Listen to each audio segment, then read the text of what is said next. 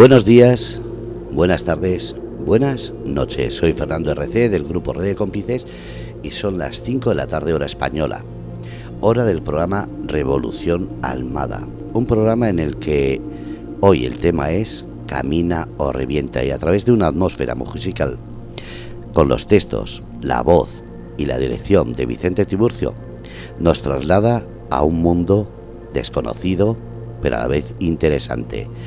Y aquí queda Vicente Tiburcio. Eh, feliz momento, eh, mejor eternidad, nautas. A las 6.21 horas de una mañana cualquiera de mi existencia, de la existencia de mi personaje, perdón, llamado Vicente, de mi personaje que también juega a llamarse Indiana On, después de dedicarme a respirar un cierto rato, me siento al teclado a componer otra absurda sinfonía, espero que lo suficientemente absurda, como para sacudirte un poco la normalidad esa.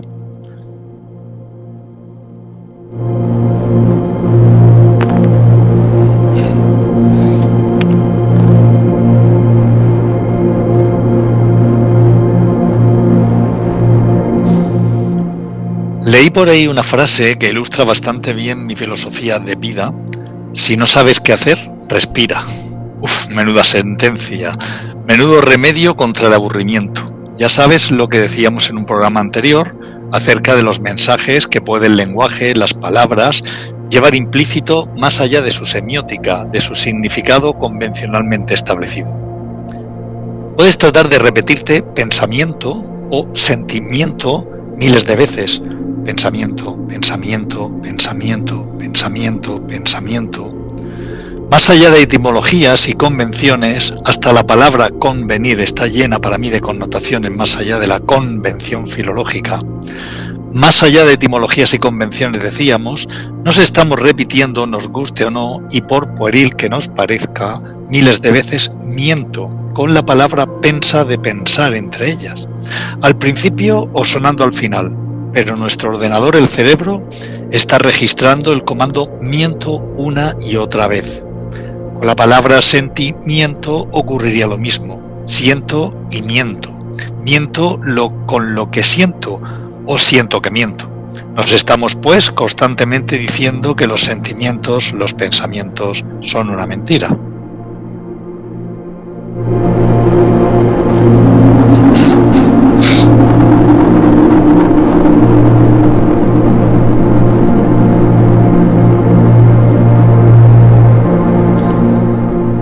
Convenir, convencer, connotar.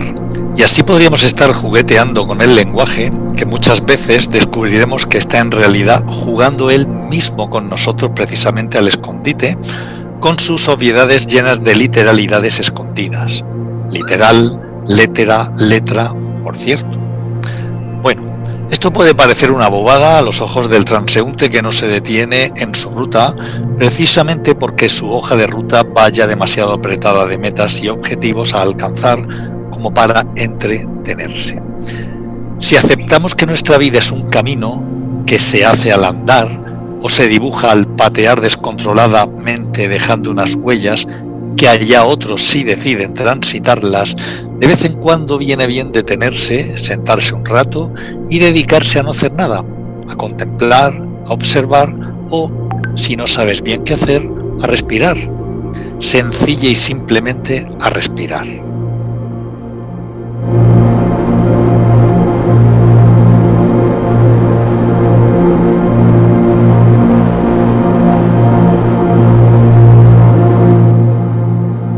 Lo llaman tomar resuello también, tomar aliento al menos para seguir la marcha, la carrera o las más de las veces la huida.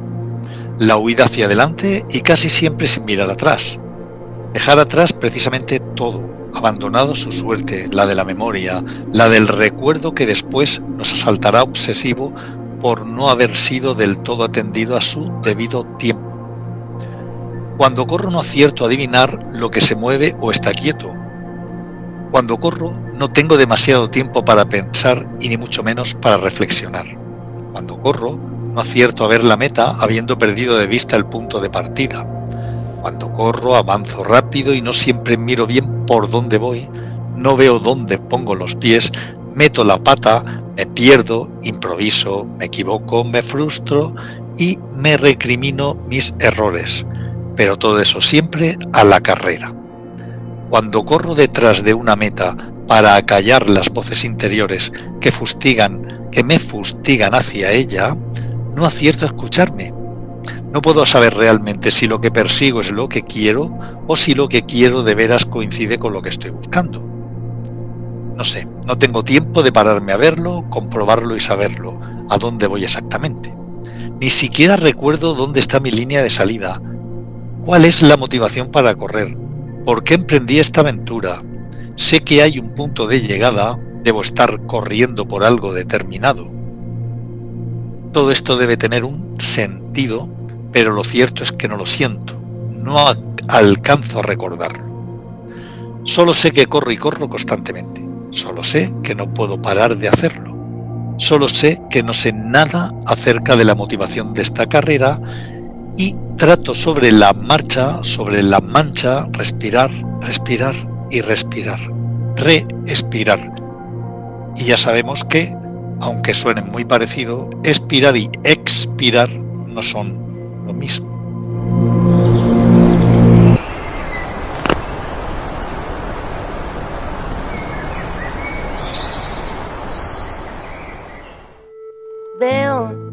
caen de mi piel trocitos descamados por la ausencia de tu humedad, mi cuerpo deshidratado.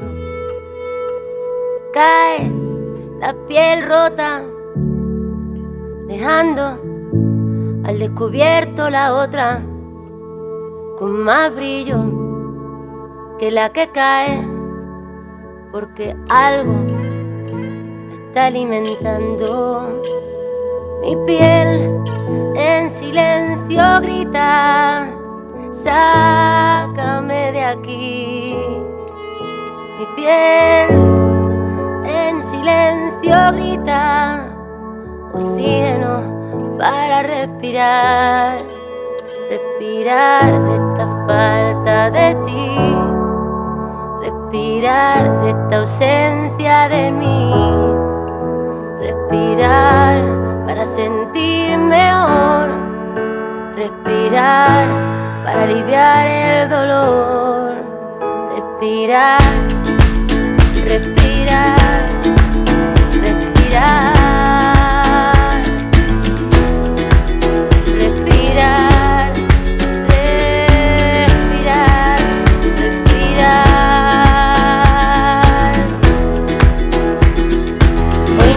Daría la invasión de mi espacio personal, pero no, hoy no lo habrá.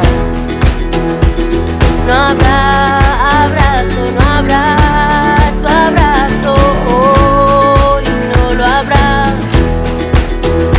El dolor por momentos se hace casi insoportable, pero lo que no te mata te hace implacable.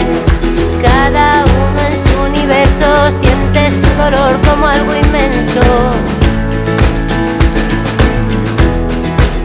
El amor nos da la vida y su ausencia nos mata un poco cada día. Mi piel en silencio grita, sácame de aquí.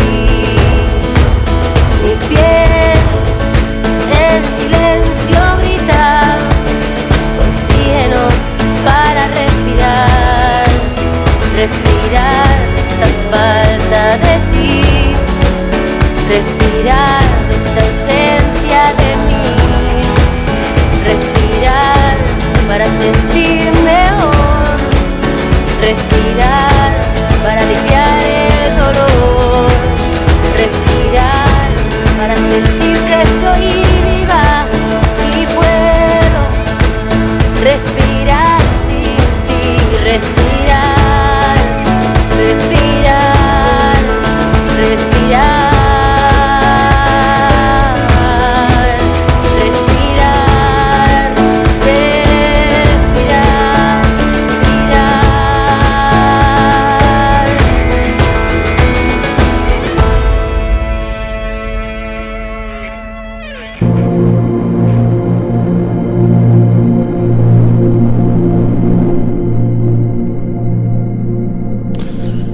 Según el diccionario académico, expirar es acabar la vida y también, dicho de un periodo de tiempo, terminar. Por su parte, expirar con S significa expeler el aire aspirado. Cada vez que respiras, cada vez que reespiras o reexpiras, estás muriendo. Cada vez que respiras de nuevo, estás renovando tu contrato vital. Estás ampliando tu papel, un aliento más, suplicando una experiencia más. En el libro titulado El Estado Abaji, que escribí en base a muchas horas de conversaciones con mi amigo Víctor Trubiano y que de momento ha sido editado en Croacia y en España, podemos encontrar montones de reflexiones acerca de todo lo que estamos expresando hoy. Allí podemos leer lo siguiente. Tal vez cabría distinguir, de nuevo conceptos, entre la vida, con mayúsculas, nuestra vida, y las vidas que dicen que nos toca vivir en las teorías reencarnacionistas. Cada día de esta nuestra vida despertamos y dormimos, morimos y nacemos llenos de oportunidades de cambiar, de dirigir nuestro rumbo, de tomar el mando y viajar viviendo conscientemente nuestra aventura. Cada día, a cada momento, en cada instante, que hasta podemos llamar vida, se muere y se nace. Es la permanente redención, renovación o resurgimiento en esa línea ficticia de los acontecimientos. Todo es posible hacia adelante y hacia atrás y en todas direcciones del tiempo y fuera de él. Tu grado de conciencia, de atención y conocimiento construye, diseña y hace muy creíble esta realidad que tú dices vivir. Todos construimos nuestras vidas, manida frase divulgada hasta la saciedad por las modas New Age, por la sencilla razón de que creemos en ellas, de que las alimentamos con el combustible de las emociones que nos hacen sentirla verazmente. Conocer, aprehender las reglas del juego es poder disfrutar con el mismo, sabiendo además que se trata precisamente de eso, de un juego, un pasatiempo. Hemos perdido nuestra referencia y nos sentimos extraviados en mitad de una partida, generando confusión e incertidumbre, buscando por toda solución la línea de meta, buscando ganar para salir de esa ignorancia. A pocos se les ocurre mirar hacia el hipotético punto de salida o más allá, caer en la cuenta siquiera en el mismo punto e instante en el que están. De que se trata de eso, de un simple juego, tal vez un juego de azar que queremos controlar, pero un juego al fin y al cabo y todo juego que se precie, más allá, de, más allá de entretenernos, debe tener por toda finalidad el disfrute, más allá de un ganar o perder, más allá de un premio. Un sinfín ni propósito porque no sabemos cuándo empezó y en el que una vez involucrados nos vemos empujados a participar un juego que en algún punto y según le vaya todos cuestionan, un juego en el que muy pocos cuestionan en verdad al jugador.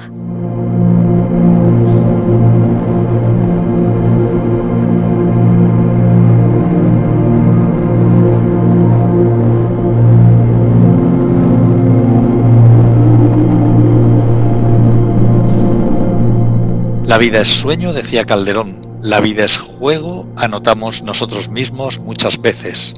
El juego del lila, se afirma en el pensamiento hindú, un juego de la existencia en el que nosotros, como conciencia absoluta, nos vemos como y la aceptamos restricción al papel de un jugador con sus iniciativas particulares, con un karma determinado, esto es, unas acciones que se desarrollan dando lugar a otras acciones o reacciones en lo que se ha venido, ya, ha venido a llamar ley de causa-efecto.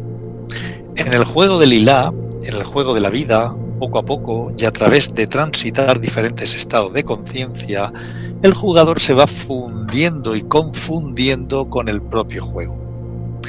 Es el juego el que se apropia de los jugadores y estos acabarán siendo jugados en la medida que ellos sean capaces de aceptar las reglas y se abandonen al juego.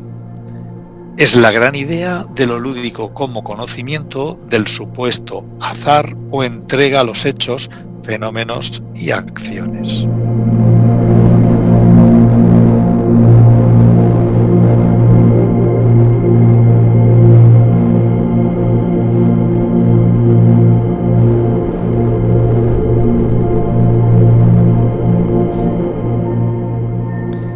Este juego de lila, que literalmente lo es en toda su acepción al uso, con un tablero, casilleros, dados, supone una entrega a lo lúdico, pero buscando el conocimiento en los vaivenes, en los cambios de posición, en los movimientos y evoluciones del participante. Es un desarrollo y una evolución supuesta del ser humano, entendida como un despliegue de estados de conciencia y sabiduría, hasta reunirlo con la fuente, con su origen y destino, hasta reunificarlo a través de todas sus vicisitudes y avatares con el absoluto.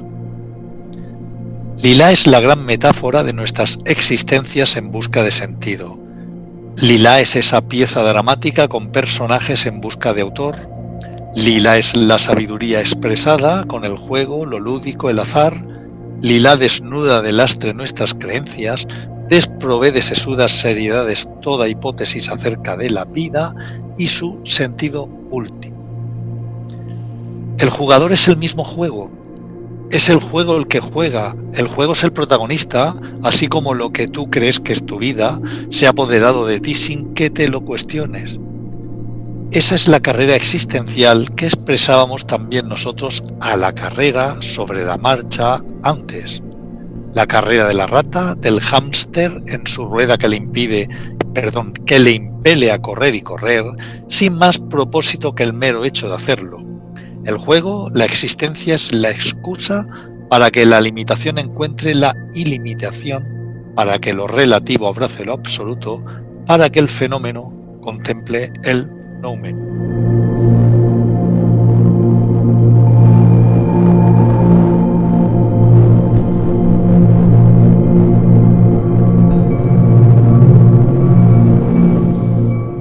¿Cómo lo ves, Nauta?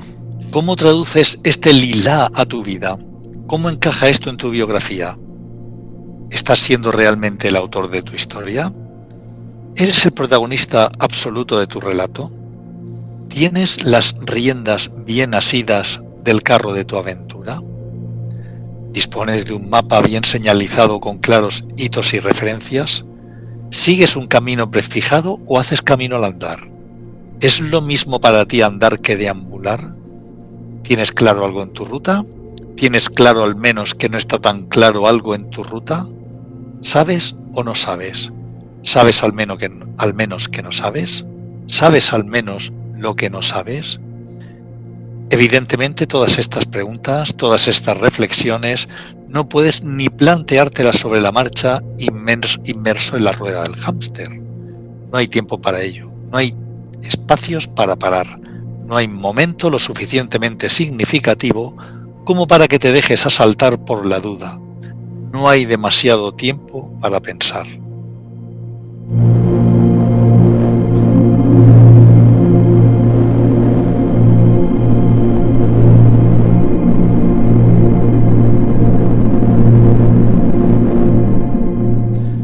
Pero una cosa es la carrera desenfrenada de la vida hacia ningún sitio, escapando continuamente de algo llamado tú, y otra bien distinta es el viaje. Un viaje tiene otras connotaciones diferentes.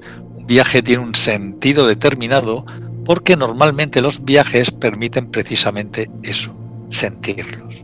Los viajes están llenos de sensaciones, experiencias y aventuras. Un viaje es una invitación a lo nuevo, tal vez a lo desconocido. Implica la ruta, el camino, el trayecto que muchas veces es tan importante o más que la ruta.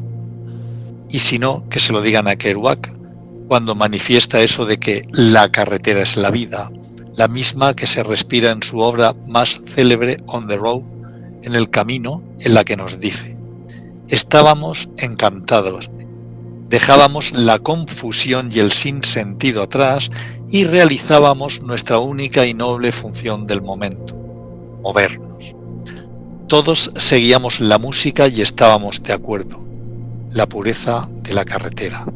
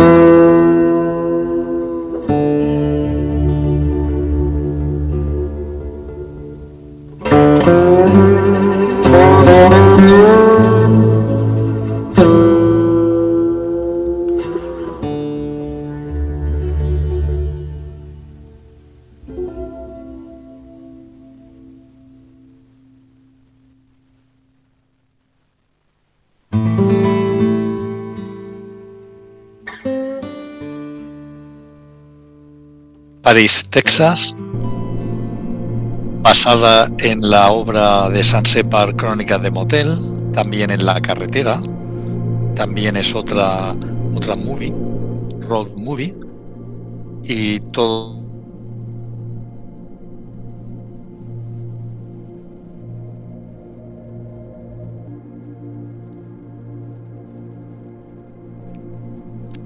Decíamos antes de, de las incidencias del directo, cuando el autor se hace a un lado, la rueda del hámster no es impulsada por nadie concreto. La vida sigue su propia inercia, su propio camino, sin mediatizaciones ajenas, sin autorías particulares, imputando su voluntad y capricho. Muy al contrario de lo que se cree, también se cuenta que Kerouac no recurrió a las drogas para sumergirse en la vorágine de esta obra intensa, tan solo al café. No hay nada de malo en ninguna de las dos opciones, puesto que la energía que se genera en la gestación y creación de una obra artística es lo importante al fin y al cabo, está más allá del propio autor y su autoría. Recordemos insignes casos de psiconautas como Lewis Carroll autor de Alicia en el País de las Maravillas, o de Edgar Allan Poe y sus historias de ultratumba, o Charles Bukowski y tantos y tantos otros con el alcohol, por ejemplo. En nuestro humilde caso queremos aportar en la línea de El camino es la meta, como afirma el lama tibetano Chogyam Trungpa, la experiencia de la, creación, de mi novela Cantos Náuticos, que ya hemos citado en programas anteriores, resultado de la energía promovida por un periodo de ayuno seco, sin ni agua, de siete días y otros muchos de líquidos. Y es que la naturaleza humana es capaz, cuando lo permite el personaje que representamos haciéndose a un lado, de activar resortes internos hasta entonces desconocidos e insospechados por el mismo personaje gris. ¿Quién sabe cuántas cualidades, cuántos potenciales están escondidos en nuestros sótanos a la espera de que sean estimulados o se les permita asomar a la luz de la conciencia? Todo ser humano puede llevar un asesino, un santo, un demonio o un dios. Estoy convencido. Ya lo hemos dicho antes, lo ilimitado puede expresar cualquier cosa, hasta la limitación. La perfección de la conciencia última que somos en términos absolutos, nouménicos, puede permitirse hasta la mismísima imperfección. ¿Cómo no podrían asomar esas cualidades y sus obras fruto de un tiempo en el que el personaje sale del tiempo y deja que fluya el torrente creativo que subyace a nuestros días ordinarios? ¿No lo crees? Si no lo crees en ti posible, ahí tienen la respuesta a todas las incapacitaciones que te imputas en tu existencia. No es fe, no es creencia, es simplemente contemplar que cualquier cosa es posible si bebemos de la fuente misma origen de todo, hasta de nosotros mismos.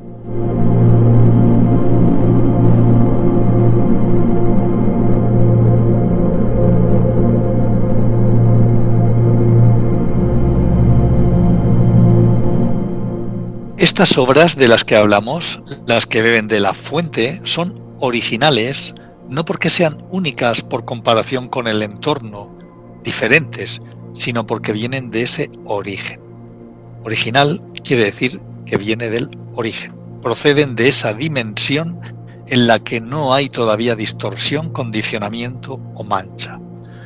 Por ello se caracteriza la fuente como fresca, pura, espontánea en el sentido de no mediatizada o influenciada por nada otra cosa que no sea su impronta exclusiva y especial, única e irrepetible. De ahí la enorme diferencia, la distancia abismal entre la obra de un autor concreto, en el sentido no del ego, sino del que bebe de esa fuente, y la copia del que plagia, ¿Cuántas réplicas técnicamente muy logradas de Monet, Van Gogh y tantos otros artistas célebres circulan por los mercados de los millonarios en las que podemos leer al artista original solo a través de sus aspectos formales, sin acariciar siquiera la idea del origen, de la fuente que motivó a la obra original de los artistas primeros colgados en los museos? Y es que el alma de la semilla que germinó en los nenúfares o en los girasoles no puede ser copiada, plagiada o robada. Si la obra de arte termina o empieza, según se mire, en los ojos del espectador, si es el observador el que reconstruye en última instancia el cuadro y la experiencia del pintor, en ese concreto instante sin tiempo que se destila de la fuente de la forma que sólo él puede hacerlo, hasta la burda copia seguirá el mismo destino, suscitará la obra en el espectador de turno, pero transmitirá en este caso su fría y desalmada impronta, hija de la mera réplica. Recordemos aquello de ¿qué habría que ver si no hubiese un observador para hacerlo?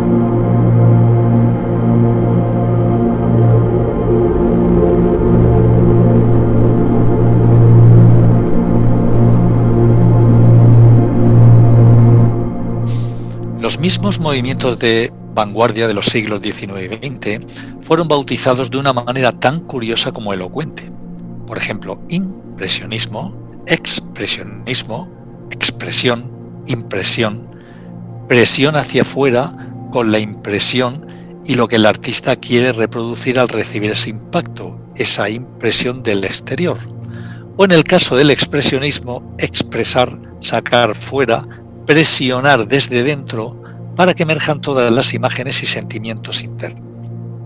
En otro plano podríamos citar los términos de cubismo, fobismo, suprematismo, simbolismo, etc., con sus curiosas procedencias, a veces accidentales o burlescas, pero eso es harina de otro costal, como suele decirse.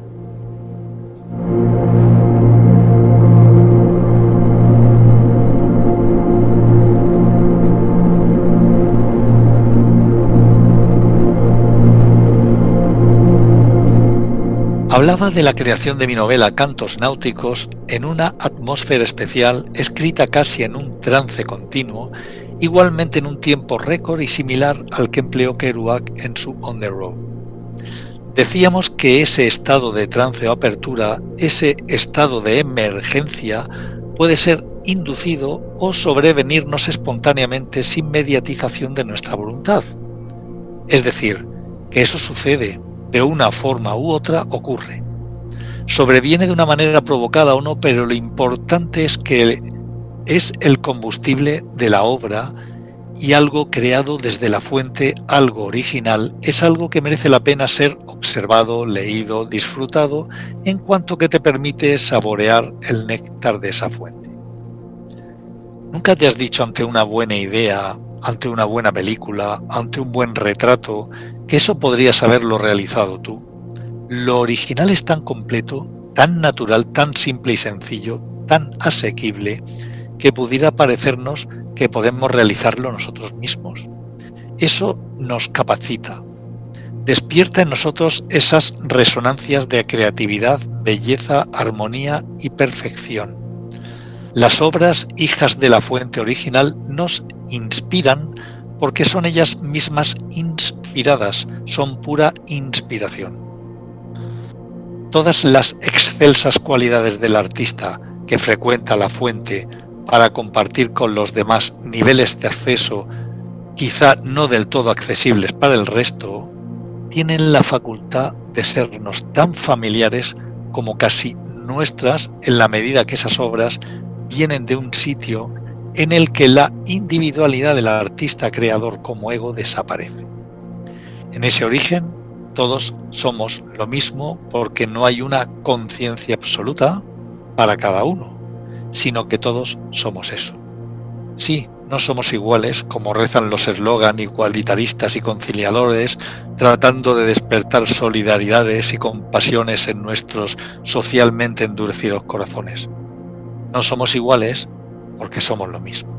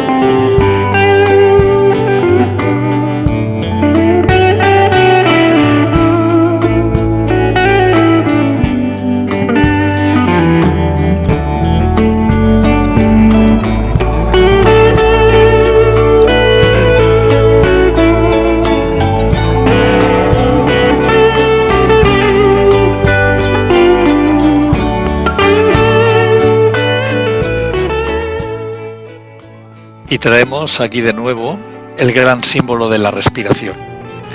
Dicen las escrituras sagradas de la India que el universo respira en su pulsar, que él mismo es el producto de la respiración cósmica.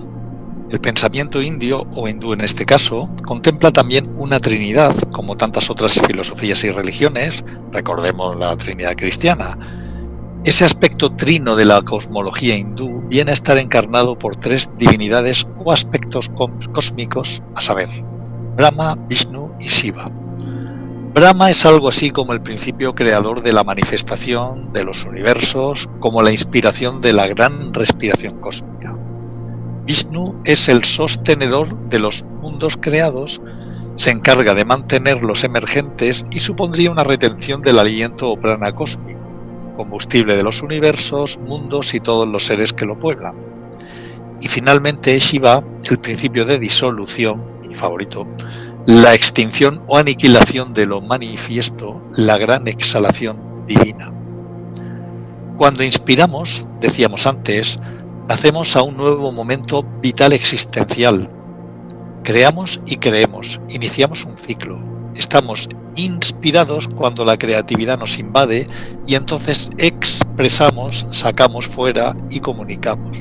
Somos los hacedores y generamos una realidad. Cuando nos vemos sobrecogidos por una sorpresa, por un asombro o incluso una emoción intensa como sería en negativo el mismo miedo, nos quedamos boquiabiertos, pasmados, paralizados, un estado de sobrecogimiento ante un fenómeno intenso. En esos instantes la respiración se nos detiene. Estamos demasiado sobrepasados como para ocuparnos de sentir. Estamos embargados, transportados por lo manifiesto. Mantenemos con nuestra inmovilidad una atención intensa a lo que tenemos ante nosotros. Y eso mismo se sostiene un tiempo, con esa energía que lo alimenta, con la mirada del observador. Y cuando exhalamos, dejamos ir todo, disolvemos la experiencia y el aire contenido en nuestro sistema, entregándolo o arrojándolo al exterior, al espacio infinito que lo engulle todo. Todos los castillos de naipes que habíamos levantado se los lleva el aire, se derrumban y difuminan con el vacío del espacio y el tiempo. En esos momentos morimos a todos, a todo, perdón, ya nosotros mismos. Nos fundimos y confundimos con esa fuente conciencia última, ser Dios o como a cada cual en su hambre de conceptualización quiera llamarle. Nacemos y morimos a cada instante, cada día, es el ritmo incesante de la conciencia que emerge y se disuelve. Nacemos al empezar nuestra vida, nacemos al despertarnos cada mañana, nacemos con cada inspiración varias veces por minuto, morimos cuando expiramos nuestro último aliento, morimos cada noche cuando nos dormimos y nos desconectamos de la lógica de la vigilia, morimos con cada exhalación, haciendo que expire la experiencia para poder propiciar el nacimiento de una nueva inspiración.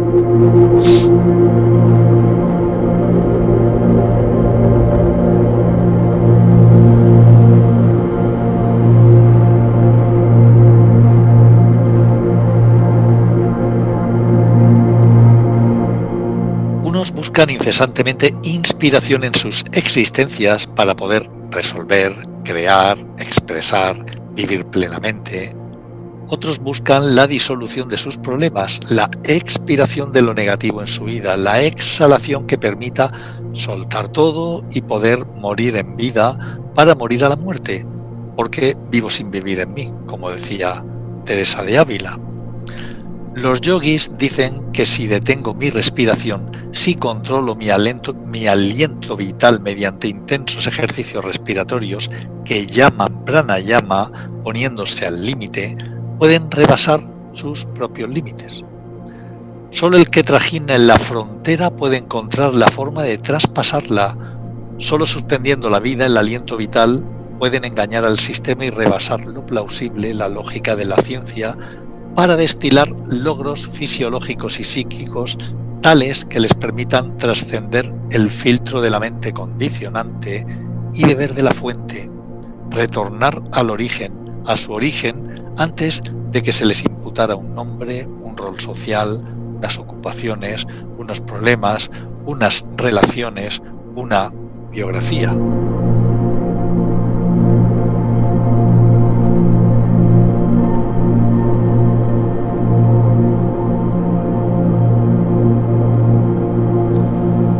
Ñanis o sabios consideran también que hay otra manera de trascender el condicionamiento de los límites de nuestra razón, que nuestra razón, perdón, y mente impone, y es descubrir las reglas del juego para podernos dejar ser jugados en el lila, para poder ser el mismo juego capaz de trascenderse, para poder descubrir nuestra verdad con mayúsculas a través del juego, lúdicamente, sin esfuerzos extremos físicos o psíquicos, aunque sí de comprensión.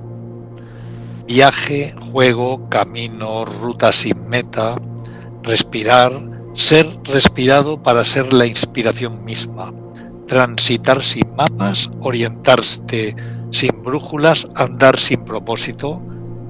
El camino de mil millas comienza con un solo paso, dicen los sufíes, y más allá del tan manido quien busca encuentra, nos atrevemos a decir que quien busca se pierde. Se pierde a sí mismo entretenido, otra curiosa palabra, distraído de sí mientras se busca fuera. Ya lo hemos dicho mil veces, si te buscas es porque te crees perdido y no puedes perderte de ti mismo, no puedes perderte a ti mismo, no puedes salir fuera y lejos de casa, afuera de ti, para buscarte en otro lugar ajeno a ti.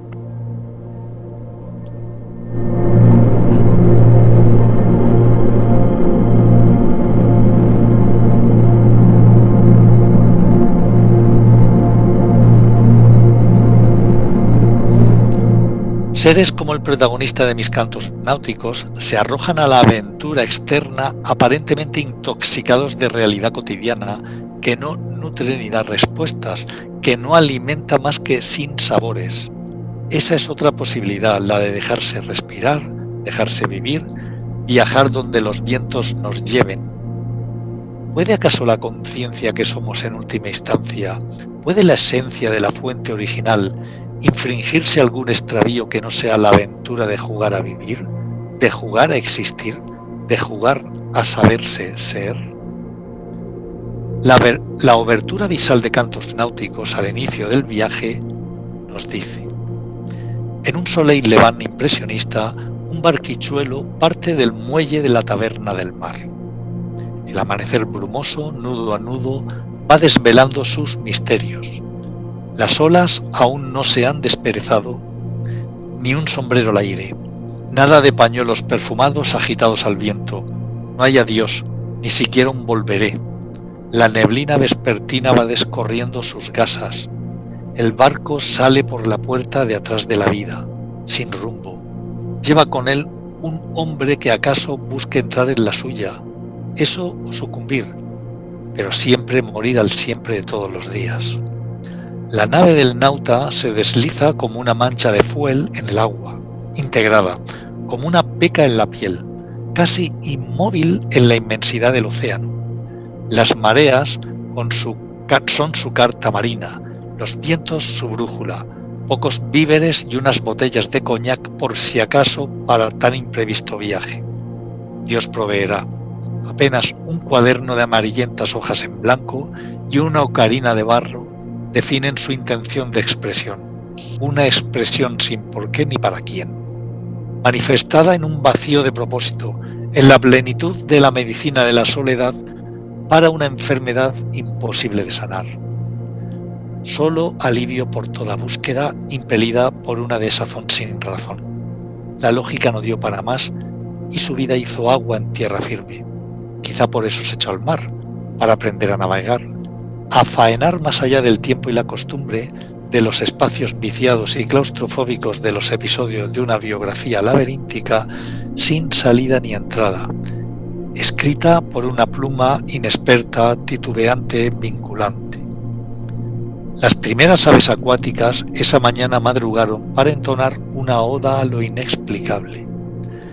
El hombre sin nombre, al que podemos llamar nauta neutro, se ahonda en sus abismos jamás surcados y sin embargo violados desde un adentro impersonal. Con las entrañas sobre cubierta, siente como la luz que rasga los cirros del horizonte, vomitando una improvisada lluvia dorada, le atrae hacia sí inexorablemente. Siente que no siente, siente, no siente, quisiera poder sentir que no siente. Lo que sí es seguro que ya no padece solo es un despojo convaleciente de la quirurgia emocional cosido a costurones, remendado con junterones, una senda abierta por millones de tanteos y apenas un acierto, el de sentirse irremediablemente vivo, irreprimiblemente siendo. Como un vikingo trasnochado que perdió los papeles, su cuerpo viaja, tal vez por última vez, al Valhalla de la frontera entre el agua y el cielo, con un pretendido ademán épico, forzadamente dramático, un tanto tragicómico, a ráfagas casi grotesco. ¿Quién sabe cuántos sombríos seres de leyenda habitan esos lares misteriosos? ¿Cuántos parajes y reinos inhóspitos se desplegarán como una alucinación ante sus ordinarios ojos? El nauta sabe, como Borges, que en materia de monstruos la imaginación humana no tiene límites, ni siquiera el miedo la acompaña. Eso sería demasiado intenso para una alma fatigada que ahora debe improvisar. La gota de fuel cabalga el vientre ondulado de las olas resbalando, una a una, instante a instante, rumbo a la gran incógnita poniendo proa a la ignorancia.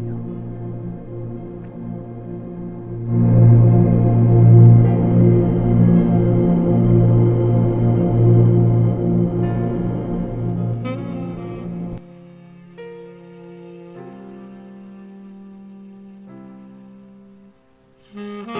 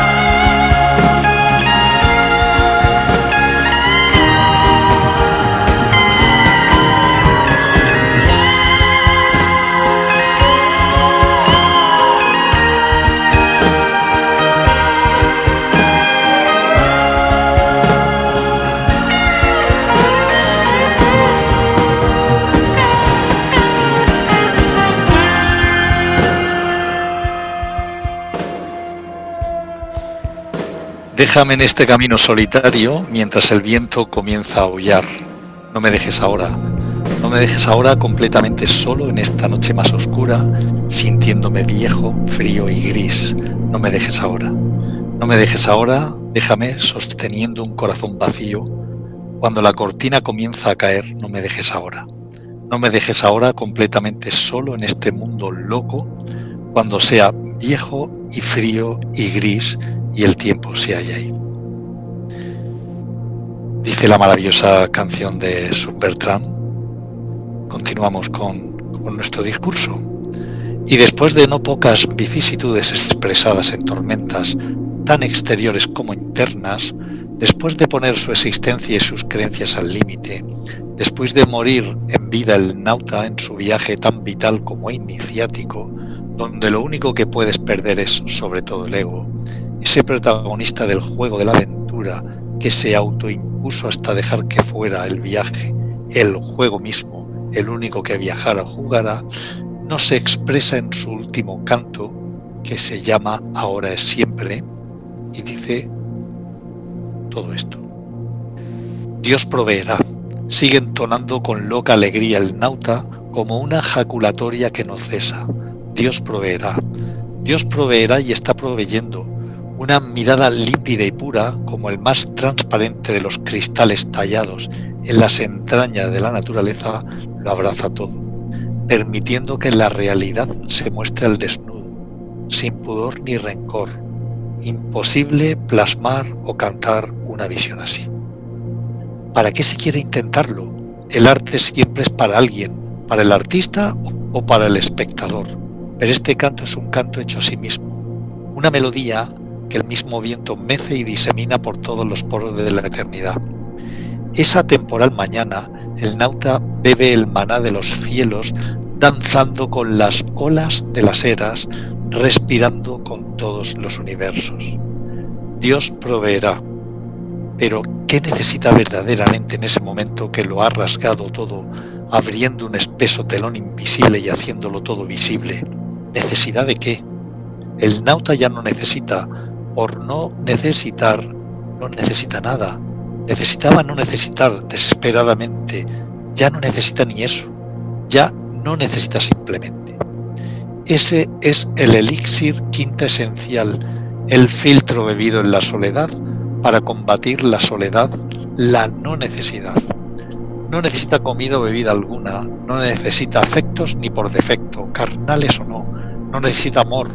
Él es el amor es amor.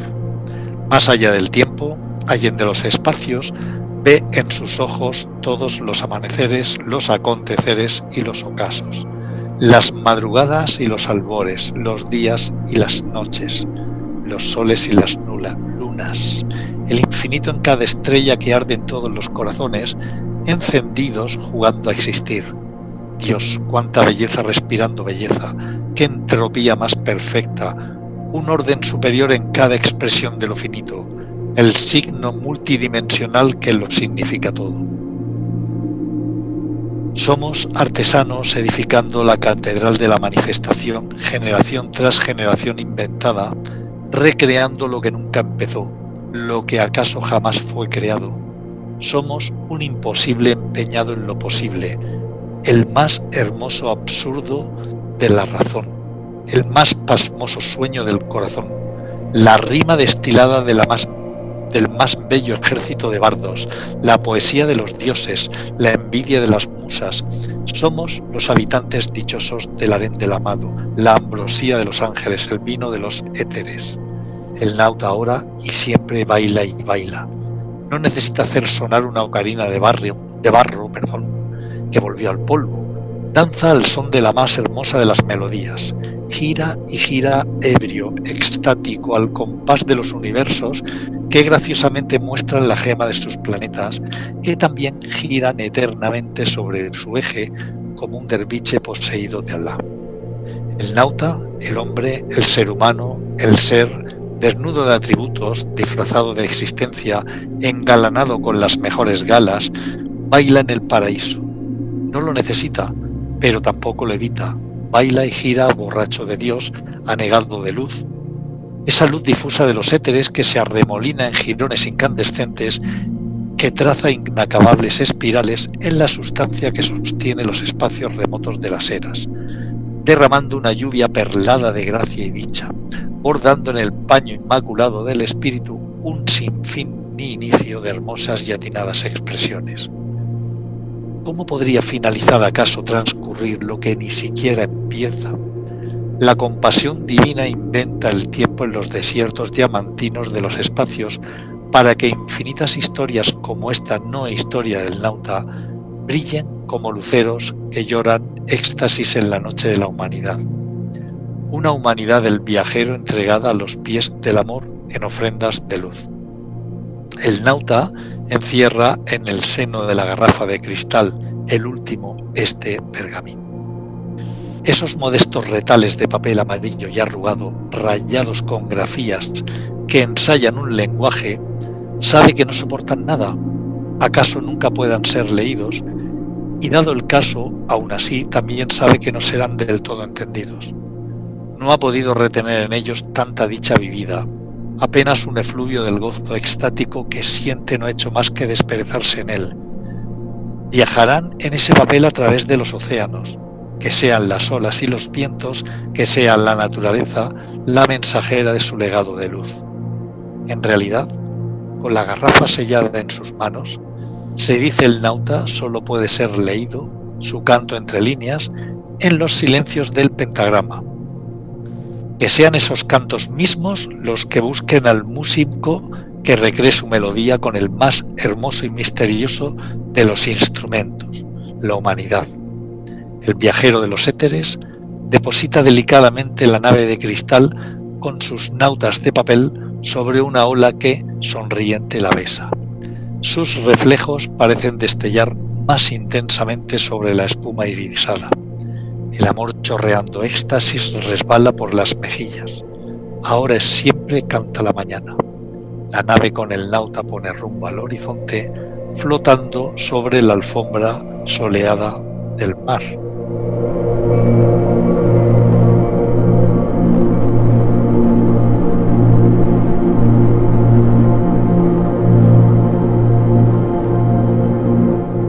Bueno, creo que ha merecido la pena la extensión, que cada cual saque sus propias conclusiones y ojalá pueda aplicarse algo de lo que aquí se ha compartido en vuestros respectivos viajes.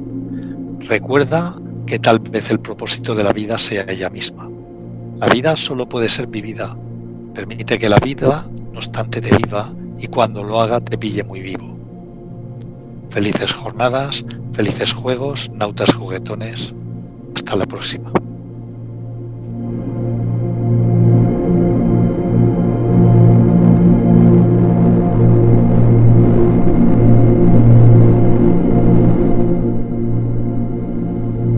Buenos días, buenas tardes, buenas noches, soy Fernando RC, estamos en Grupo Radio Cómplices y habéis escuchado Revolución Almada.